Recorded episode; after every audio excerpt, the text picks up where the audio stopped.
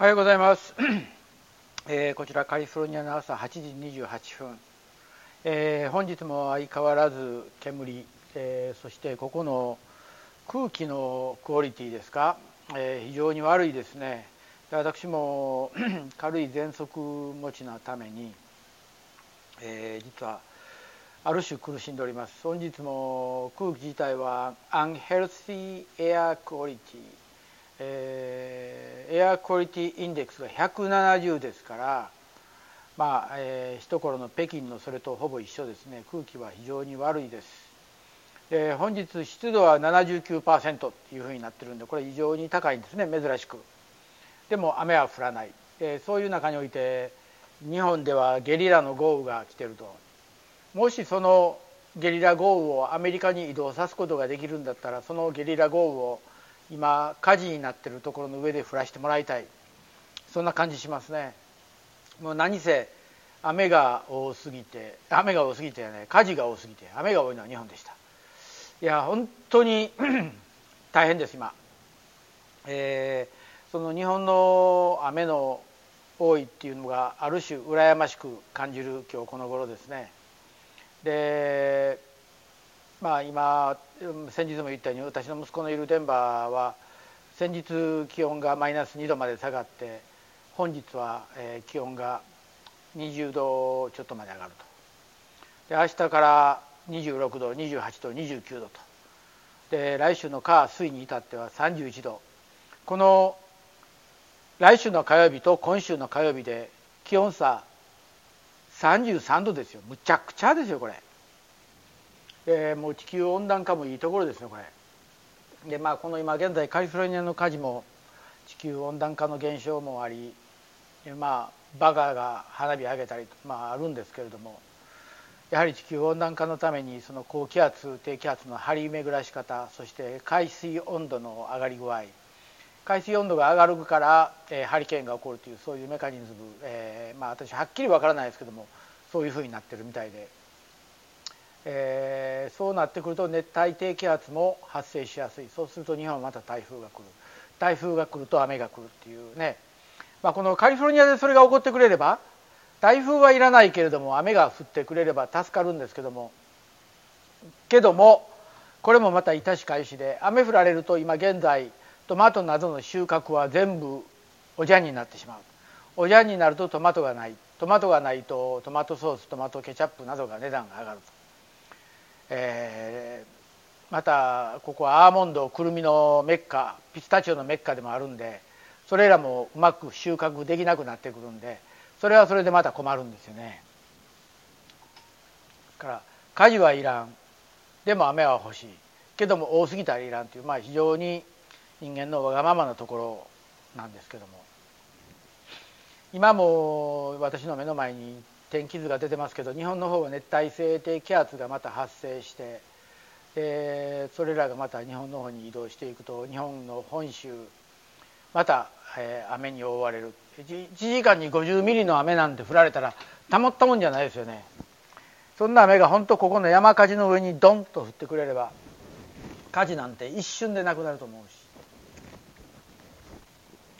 し。いまだ日本ではまだそのコロナの1日の感染者どうたらこうたら今日も187人いましたとか。もうねいいんですよ。もういちいちテレビで放送するほどの問題でもないし。そんなこと言わいでもええのにうじゃうじゃうじゃうじゃ言うからまたややこしくなるし。でまた東京も東京は東京で今度、えー、レストランの何て言うんですか自粛を解除できると。でそうなってくるとまあ皆さんまた夜出てえー、いろいろと動き出すと思うんですけども。まあ果たして何が一番大事なのか、まあ、コンサートも行われても今までほどの人数が入れなくなってきたりするとこれはまた問題ですし。でまあそんなニュースを見てると先ほど見たのがおじいちゃんが孫を殺したっていう話ね。86歳のおじいちゃんが16歳のお嬢さんお孫さんを殺したって。おじいちゃんが70の時に生まれたお孫さんやから絶対可愛かったわけですよね。本当一体何がそういうふうになったのか。もしおじいさんの頭がシラフであれば考えられんことなんですけどね。おじいちゃんが認知症にかかってたんやろうか、まあ、その辺はまあ分かりませんけども。本当にまあ変な世の中というか、まあ毎年まあ、いつにたってもいろんなことが起こるっていうのがまあ現状ですけどね。まあそんなんで、まあ、今日も一日また金曜日始まってもうすでに、えー、運動のクラス終わってるんですけども。今からまたおばさんのクラスが始まってでそれで今日はだーっとなだれて夜の5時半までで実は金曜日私にとってちょっと楽しみの週日で夕食はマクドナルドで決めてるんですよ。というのは仕事終わるのが5時半それから家帰っても6時もう6時の段階でご飯作るのはもうしんどいんですよ。そうすると食べるのが7時ぐらいになるんででそういう時は、えー、帰りにマクドナルドによってマクドナルドのハンバーガーを買って家で、えー、ハンバーガーを食べる。それが結構先週先々週と続いたもので今日今週で3週目なんですけども少し、えー、楽しみですね。マクドナルドのハンバーガーで楽しみっていうのも変な話ですけどもえー、結局レストランに行っても中で食べれないんでしょうないですよね、まあ、マクドナルドも中で食べれないし。まあねややこしい時ですわ。で今度スポーツ庁長官が鈴木大地君から室伏浩二に変わるみたいで。どうなんやろね、えー、彼はそんなに世界的に力あるわけでもないし自分の保身ばかりする人間やからね、えー、自分に何か欲しい時は相手にすり寄るけれどもでそれで会話してると突如あの人は僕を利用したとかそんなことを言い張る人やから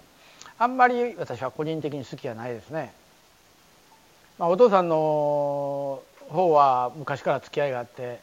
仲良くさせてもらってるんですけども、まあ、工事の方はうんもう一つかな、まあ、これは個人的ですから、まあ、選ばれたんやから、まあ、スポーツ大臣として頑張ってやってもらったらええと思うけども。まあどうなんでしょうね。誰がどういういきさつで選んだのかもは分かりませんけれども。人間って権力を持つとどんどんどんどん横柄になっていくし横柄な人が権力を持つともっと横柄になっていく。で昔日本の大臣でおった復興大臣、えー、視察に回った時に視察先の県知事がいなかったことでそんなことであかんって言って怒鳴り散らしたけど結局辞任でしょ。ああいう大バカがおるから。だからまあ権力っていうのは使っていい時は使っていいけどやはり常に権力を振りかざして肩で風切って生きてちゃダメっていうことですわね。まあそんな中でまあ私これ個人的な意見でこれもこのポッドキャスト発言してるんですけどあのまあ好き嫌いはあると思うんですけども今の今現在の河野防衛大臣、えー、実は私河野洋平さんとは会ったこともないし太郎大臣とも会ったこともないんですけども親父の方はそうはっきり言って大嫌いです。えー、でも息子の方も初め親父と同じかなと思ったんですけども意外とはっきり物事しゃべるし、まあ、ある種変人ではあると思うけれどもこれぐらいの変人の人が議員さんででそれでまあ、えー、自分の言葉を英語でしゃべることができる日本の大臣にいないタイプ、えー、ですからぜひ彼には、えー、頑張って、えー、この先新しい首相が来てもできれば防衛大臣にいてもらいたいですね、えー、彼ぐらいの人間が防衛大臣にいるとやはり世界と対等に戦うことができると思うんですけども、まあ、以前のへなちょこな女の人が女の人が悪いんじゃないですよ、えー、なよっとした人。これ男でも一緒ですけども、えー、やはり防衛っていう意味ではまあ日本は軍は持たないけれども自衛隊という自国を守るための、えー、それを取りまとめるっていう意味では、えー、やはり力、えー、発言権発言力のある人がなってもらえたらいいなと思っております。